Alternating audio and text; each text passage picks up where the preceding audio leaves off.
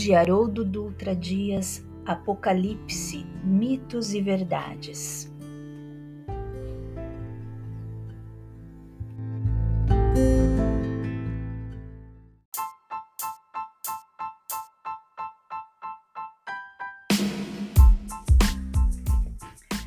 Introdução.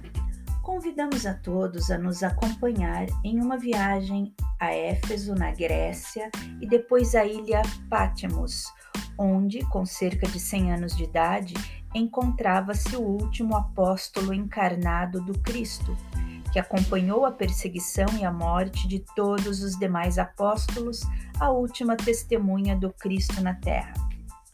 Médium extraordinário, João foi chamado à esfera do próprio Cristo, ocasião em que lhe foram abertos os segredos do porvir da humanidade, em forma de símbolos e imagens de sua própria cultura.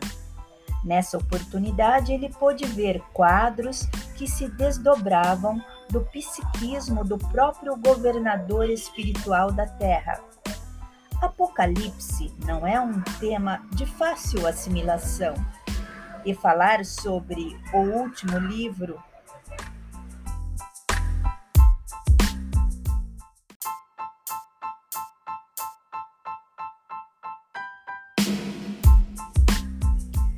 De O Novo Testamento à luz da doutrina espírita é uma tarefa árdua, porque se trata de um livro permeado por dificuldades incontáveis que se justificam não por falta de responsabilidade autoral, mas pelo intervalo espaço-temporal que isola o momento em que foi produzido do momento atual.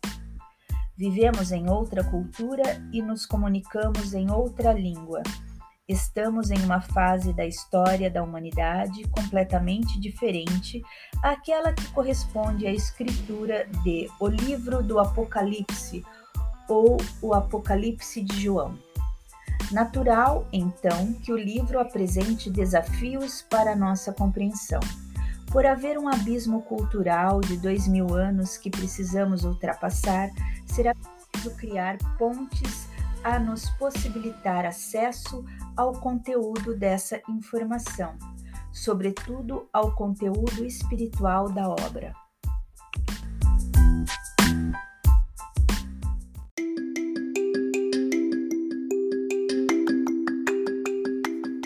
Para tanto, vamos proceder a uma reflexão sobre os princípios gerais do Apocalipse adentrar os capítulos, os versículos, mas sem nos ater a uma interpretação mais profunda do escrito em si, porquanto nosso objetivo incide na compreensão dos preceitos do conteúdo e do autor da obra. A nossa abordagem Apocalipse, mitos e verdades está alicerçada à luz da doutrina espírita, o que concerne divergências em alguns pontos quanto à compreensão de outras vertentes religiosas ou ainda de ideias místicas relacionadas ao tema, o que não significa crítica ou descrédito a quem quer que seja. Entendemos tão somente que determinamos conceitos fundamentais da codificação espírita, que são essenciais à compreensão mais profunda da temática do livro. O conteúdo da obra de João Evangelista é impressionante, repleto de enigmas que, investigados indevidamente, se tornam armadilhas. Embora os amigos espirituais na codificação espírita e na obra de Francisco Cândido Xavier tenham nos alertado quanto a estarmos adentrando a era do espírito, Toda entrada em nova fase é sempre um tempo delicado e de experimentação. Por essa razão é que temos assistido a um misticismo muito expressivo. Precisamos compreender que o pensamento mágico não se aplica ao Apocalipse. Os espíritos que estão próximos da crosta planetária, somados à maioria dos encarnados, alimentam o pensamento mágico, porque é o pensamento mais simples, mais elementar. sedimentado na mente de muitas pessoas, na imaginação, enraizado na cultura, no aprendizado ou no que se ouviu dizer, o livro do Apocalipse foi escrito pelo apóstolo João no instante em que ele entrou em transe, num momento de arrebatamento, teve uma visão, devassou o futuro, chegando a prever muitas catástrofes, dentre as quais algumas já se apresentaram. A preocupação das pessoas concentra-se na busca de informação acerca da data exata do fim do mundo ou do instante preciso do início da transição do mundo de expiação e prova para o mundo de regeneração.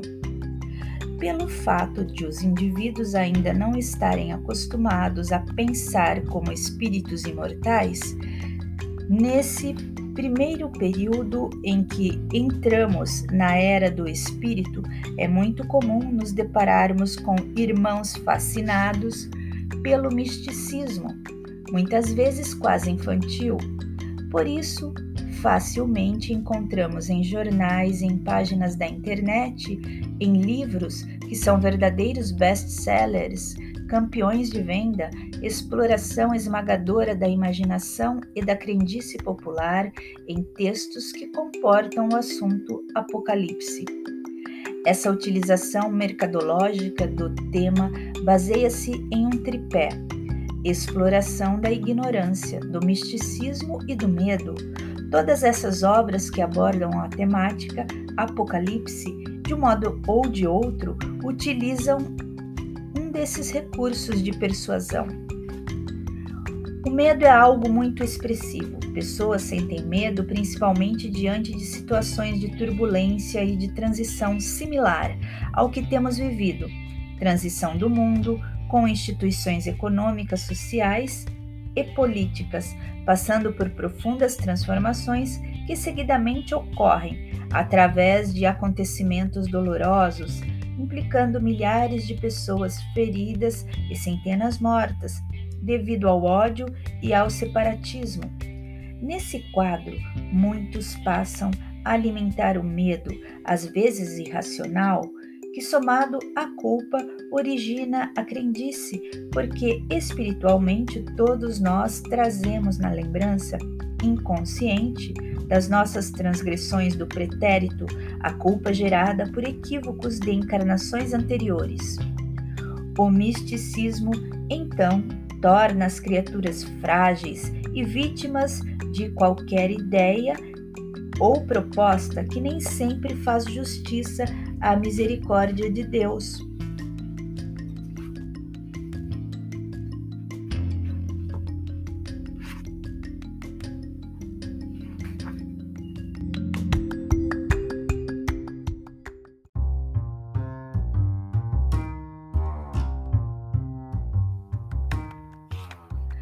Há alguns milhares de anos, relâmpagos, tempestades e marés causavam medo por acreditarmos na existência de deuses, de forças mágicas ocultas nesses fenômenos.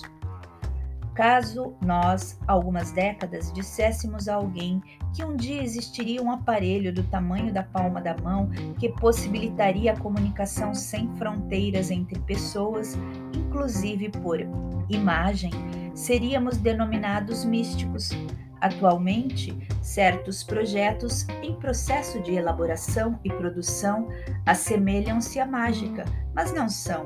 Inovações tecnológicas, a princípio mal compreendidas, são equiparadas a feitiço. O eletromagnetismo, a internet, a inteligência artificial, os carros automáticos, os drones, etc.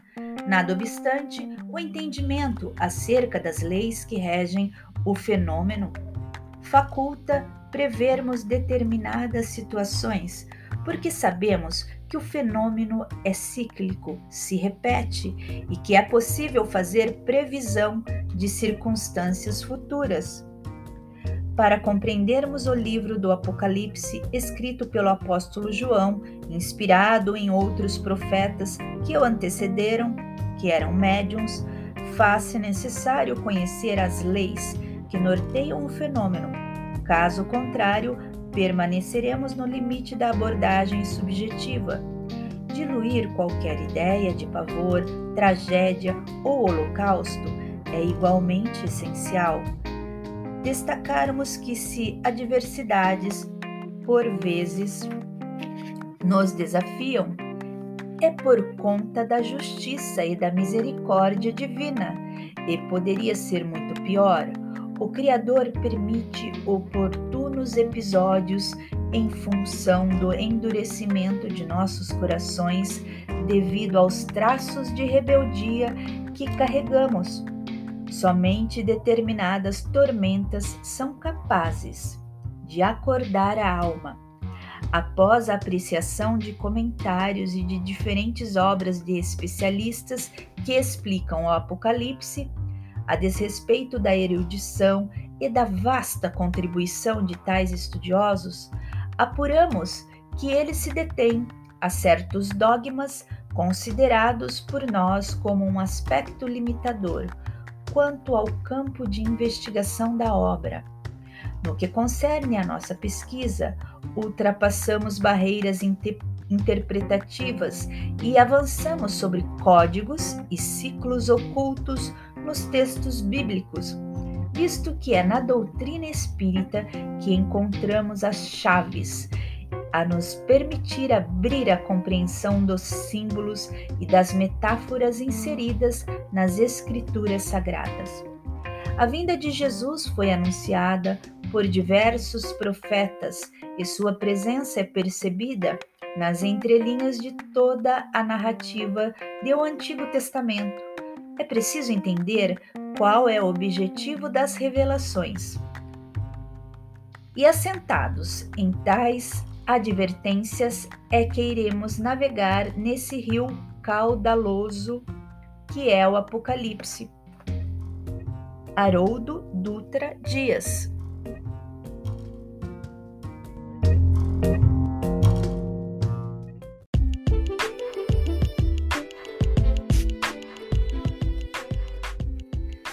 Capítulo 1 As profecias o vocábulo apocalipse, denominado no campo da linguística de aglutinação, é o resultado da fusão de duas palavras gregas.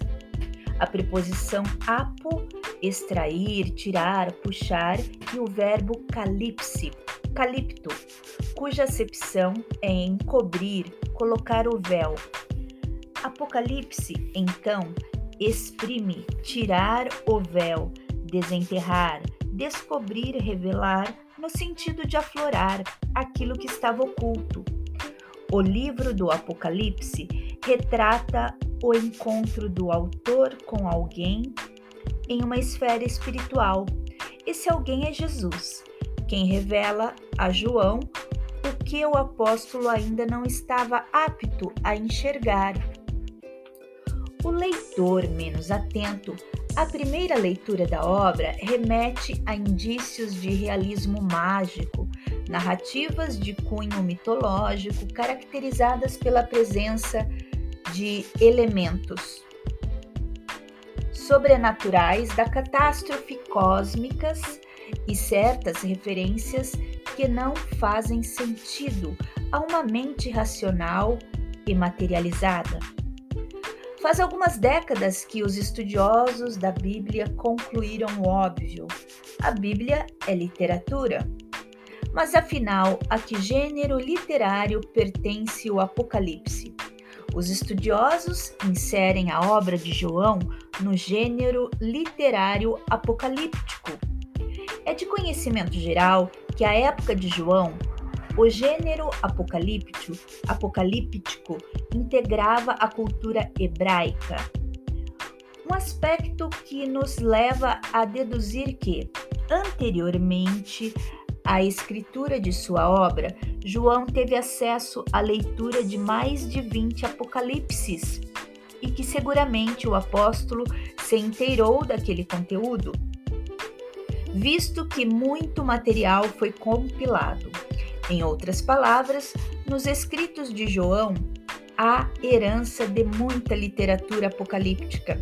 Ao relatar o Apocalipse, o Apocalipse dentro desse formato, João Evangelista tinha ciência da interação da grande maioria do povo hebreu com os símbolos empregados no texto, com o elemento abstração, com as metáforas, componentes que reportam a cultura hebraica. Para os povos pagãos, no entanto, constituídos por gregos e romanos e que traziam em sua cultura deuses simbolizando a materialidade, as forças da natureza e os sentimentos humanos, interpretar os símbolos presentes nas histórias apocalípticas configurava um grande desafio. Definido o gênero literário, os estudiosos fizeram a seguinte divisão: existe a literatura apocalíptica ligada ao Velho Testamento e ao Novo Testamento.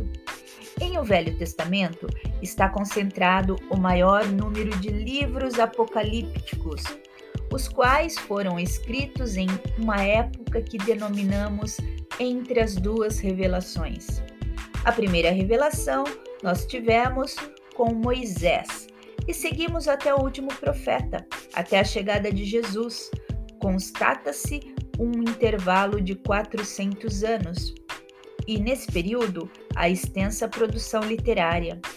Muitos textos não compõem a Bíblia, o que não afiança exclusividade aos autores dos livros bíblicos da época e que não tivessem eles se beneficiado com a leitura de textos que não integram o livro dos textos sagrados.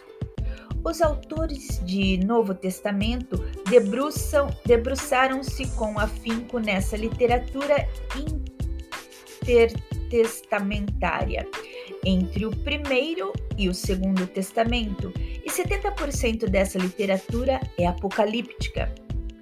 Em O Velho Testamento, encontramos excertos de, de Apocalipse em profeta Isaías, em Jeremias, em Ezequiel e principalmente em Daniel. Salmo 22,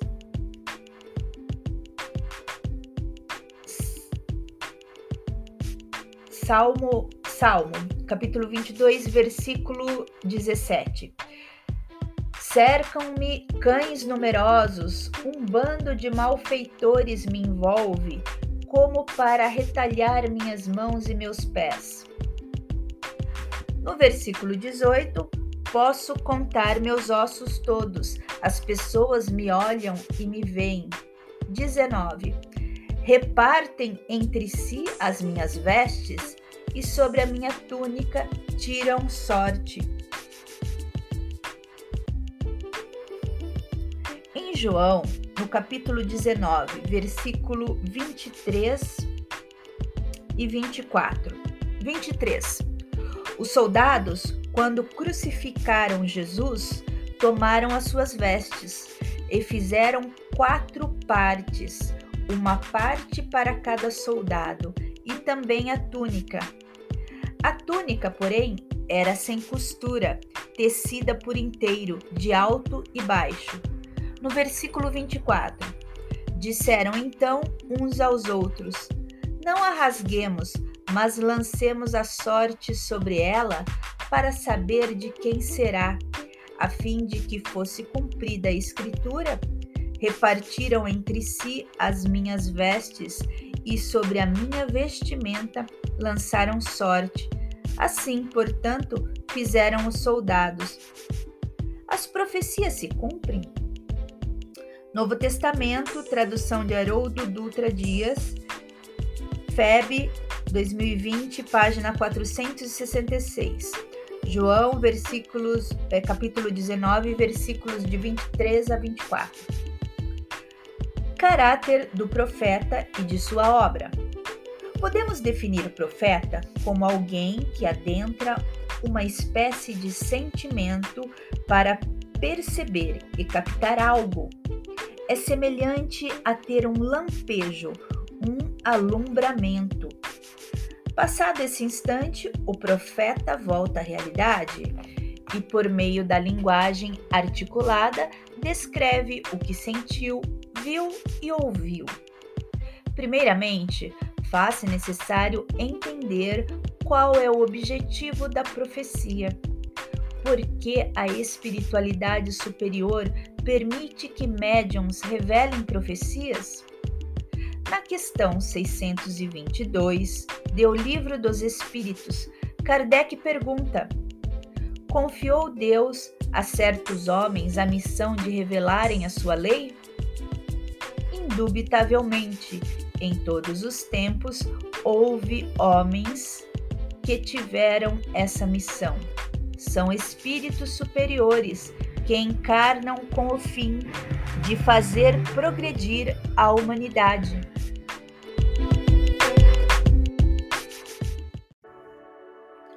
Deus enviou, envia e enviará missionários para revelarem a sua lei. Seus missionários vêm para todas as culturas, para todos os povos e em todos os tempos. Alguns vêm incumbidos de realizar missões específicas a um povoado, enquanto a outros são destinadas missões universais. Moisés consiste em um exemplar de espíritos que encarnaram com uma missão universalista. A de Moisés foi ensinar que há apenas um Deus, uma lição destinada não somente aos hebreus, mas a todos os povos. No livro Encontros no Tempo, de autoria de Francisco Cândido Xavier, consta a seguinte pergunta endereçada a Chico.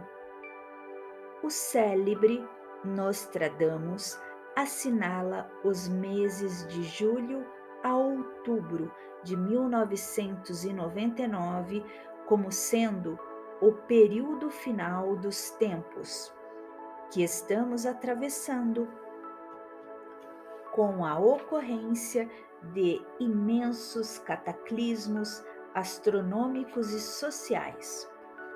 Nostradamus deve ser levado a sério?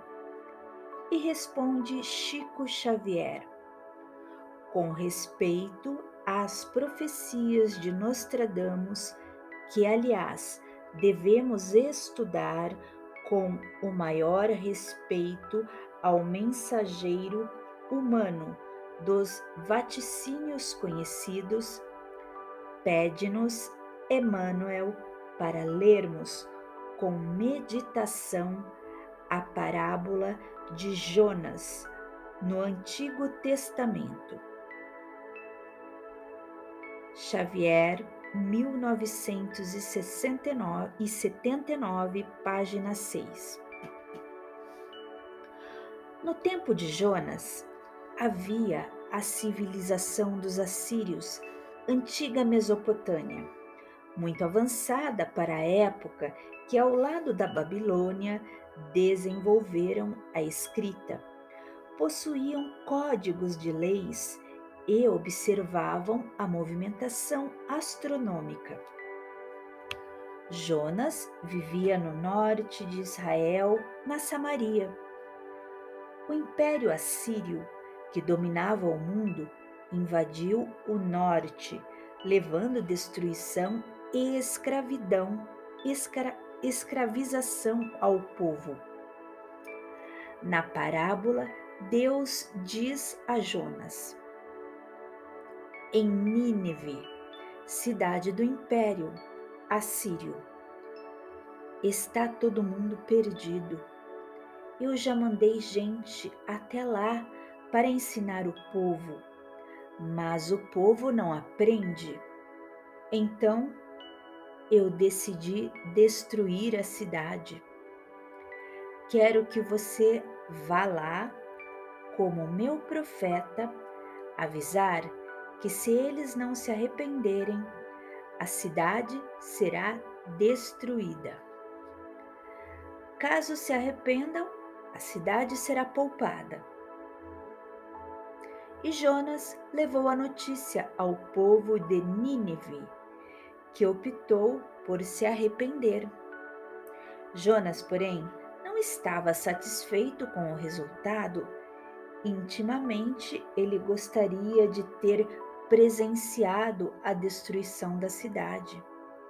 Sentiu-se desmoralizado, considerando ameaça à sua reputação de profeta. Fora ele a dar o aviso, mas nada de significativo havia acontecido. No caminho de volta para casa, sob o sol ardente, Jonas fez uma pausa e se recostou a um pequeno arbusto a fim de descansar. Mas Deus, ao observar que Jonas se protegia do sol sob a sombra, a sombra do arbusto, destruiu toda a planta. Jonas irritou-se. Estou aqui tentando me recuperar dos três dias que permaneci na barriga de uma baleia. Depois de ter cumprido o meu trabalho, fui lá, dei a minha palavra de que tudo seria destruído e nada de fato aconteceu.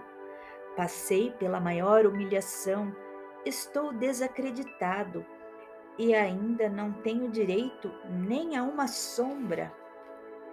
E Deus, vendo a reação de Jonas, advertiu: Jonas, essa árvore não tem pouco tempo que cresceu e você já tem tanto amor por ela. Imagine o amor que sinto pelos meus filhos que vivem em Nínive. Como você queria que eu os, os destruísse? Isto está na Bíblia de Jerusalém, Paulos 2004, páginas 1631 a 1633, em Jonas, versículos de 1 a 4. Quanto ao objetivo das profecias, depreendemos que é nos alertar de modo a mudarmos a nossa postura perante a vida perante nós próprios. Sofremos em razão do desrespeito às leis divinas, pois que ignoramos seus mensageiros. É importante ressaltar que Deus revela as profecias visando ao não cumprimento da predição do vaticínio. Podemos observar este detalhe nos textos de Novo Testamento, quando Jesus, em presença dos apóstolos, traz, ensina, traz o ensinamento em Marcos capítulo 14, versículo 17. Chegado o fim da tarde, vem com os doze. Reclinando-se à mesa enquanto eles comiam, Jesus disse: Amém vos digo que um de vós que está comendo comigo me entregará. E começaram a se entristecer e a dizer-lhe um após o outro: Porventura sou eu? Ele lhes disse: Um dos doze que mergulha a mão na tigela comigo. Porque o filho do homem vai ser entregue, conforme está escrito a seu respeito. Ai, porém, daquele por quem o filho do homem é entregue. Melhor seria para ele se aquele homem não tivesse nascido. Jesus assim procedeu de forma que Judas se arrependesse e não o traísse. Essa foi a primeira oportunidade. Na ocasião em que Judas veio até Jesus para entregá-lo, Jesus ainda o advertiu em Mateus capítulo 26, versículo 49. Aproximando-se de Jesus, logo disse: Salve, Rabi, e o beijou. Jesus, porém, lhe disse: Companheiro, aqui vens? A indagação ao apóstolo constituiu a última porta, a última oportunidade de redenção concedida por Jesus a Deus, a Judas. Era como se estivesse dizendo: Amigo, ainda dá tempo você pode mudar toda a história de sua evolução espiritual agora. Eu te revelei para que não se cumprisse.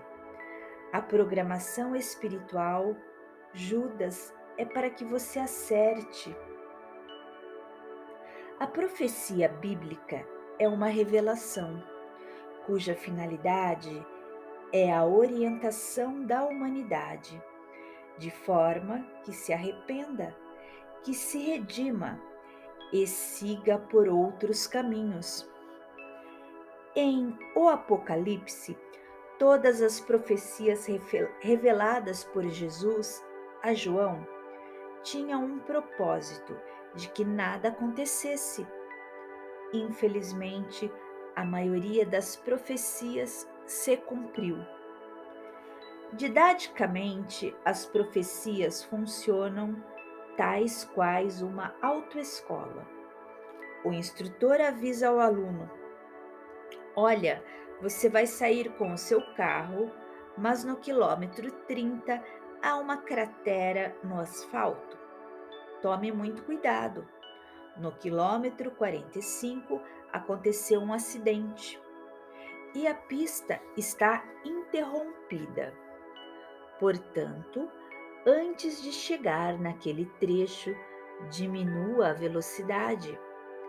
O aluno, a seu turno, sem se atentar às recomendações do instrutor, estoura o pneu da cratera no quilômetro 30, blasfema e responsabiliza o instrutor enquanto faz a troca do pneu. Na sequência, avança em alta velocidade pela estrada, provocando mais um acidente no quilômetro 45. Salientamos novamente que a revelação das profecias visava apenas um objetivo: que nós aprendêssemos as lições sem necessariamente passarmos pelos sofrimentos. O benfeitor espiritual Emmanuel no livro A Caminho da Luz, no item intitulado O Apocalipse de João assevera: Todos os fatos posteriores à existência de João estão ali previstos. As revoluções sociais, o mercantilismo, a adulteração do cristianismo, tudo está predito em O Apocalipse, de forma simbólica, para alertar os homens dos riscos que os esperavam, caso não se decidissem pela mudança de conduta. Nada obstante, nós escolhemos permanecer no caminho do equívoco. Lembremos que faltam somente algumas profecias da obra do apóstolo João a serem cumpridas. A pergunta que ecoa: irão acontecer ou não? Depende de todos nós.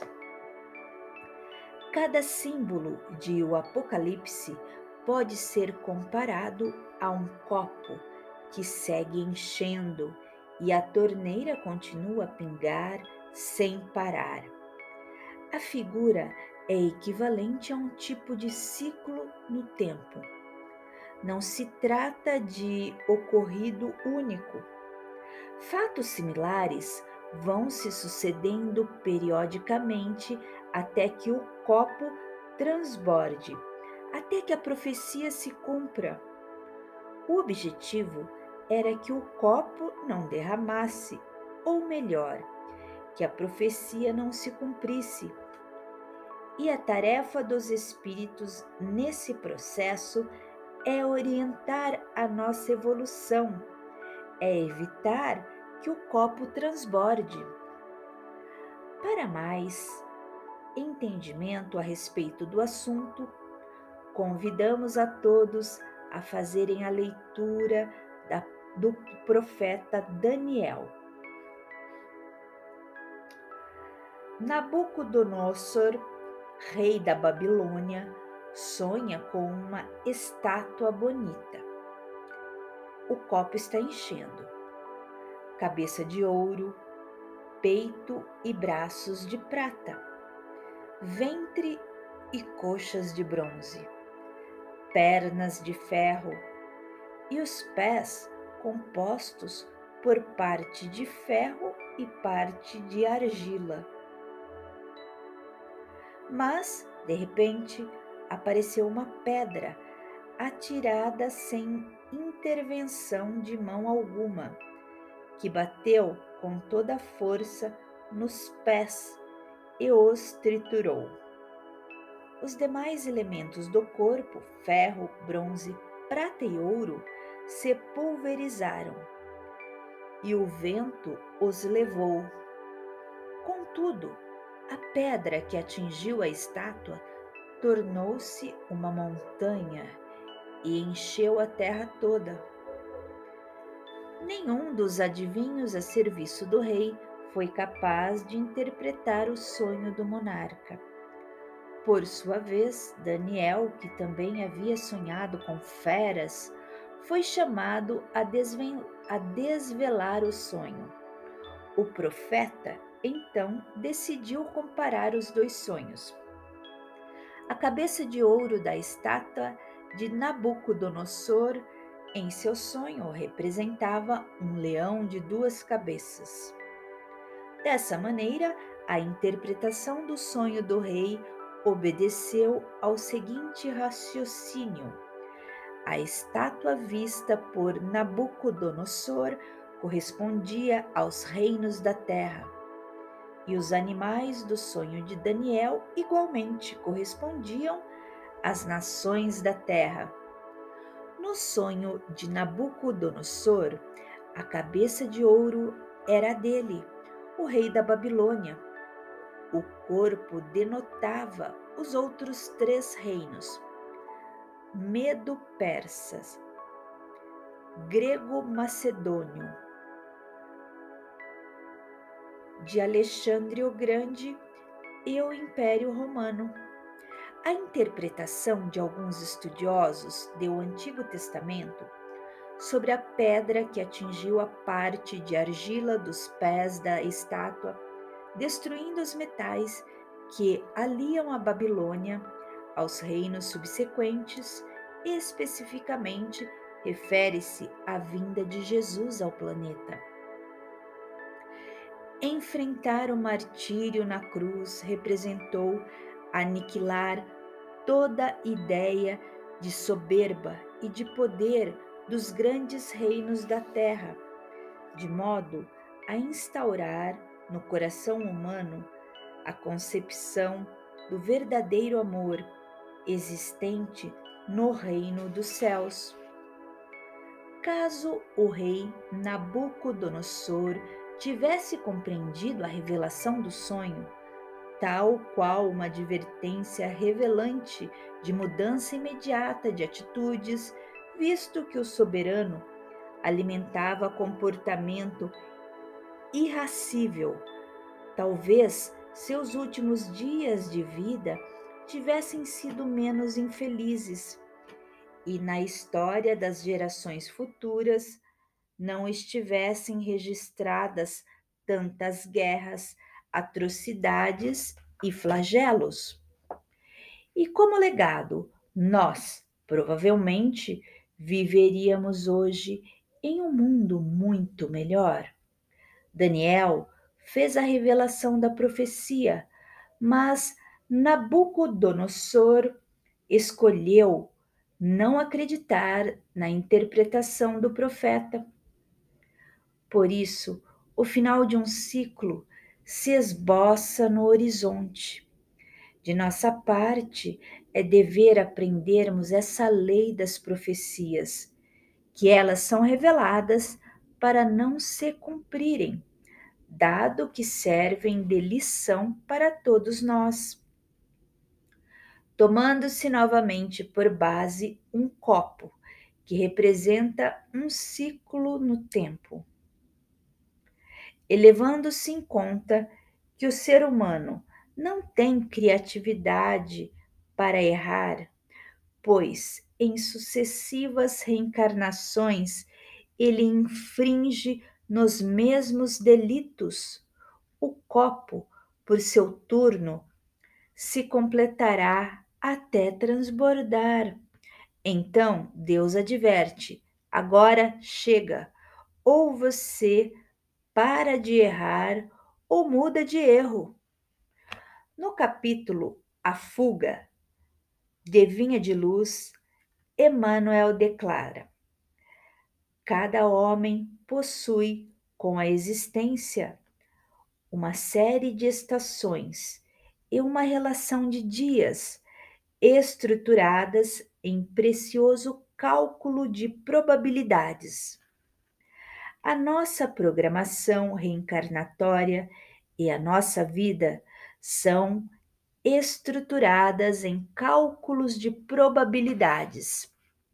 Alguns marcos do nosso projeto são fixos, porque, por mais jovem, saudável e espiritualizados que possamos ser, um dia iremos desencarnar.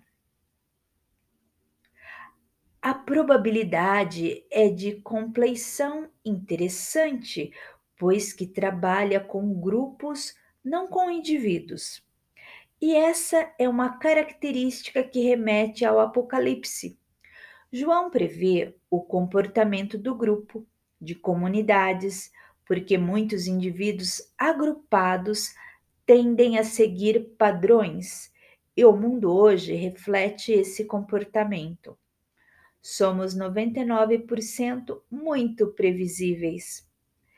Em nossas 20 últimas reencarnações, basicamente, temos discutido com as mesmas pessoas, por razões idênticas. Fazemos parte de um grupo que constantemente se encontra, girando em torno de padrões criados por nós próprios padrões da humanidade que são inseridos em estrutura do tempo, conquanto o tempo não é uma sucessão insana de minutos. As horas, os dias, as semanas, os meses, os anos e os séculos, na contagem do relógio cósmico, têm estruturas de tempo ainda não aclaradas em nosso raciocínio. Precisamos mergulhar seriamente na matemática para nos abeirarmos minimamente do entendimento das equações que regem o tempo de Deus. A doutrina espírita entregou-nos as chaves que abrem a compreensão dos símbolos e das metáforas inseridos nos textos bíblicos, de modo que, inicialmente, o conteúdo aqui apresentado vai representar a base fundamental para nos embrenharmos seguramente no estudo de O Livro do Apocalipse e nas equações implícitas no tempo de Deus.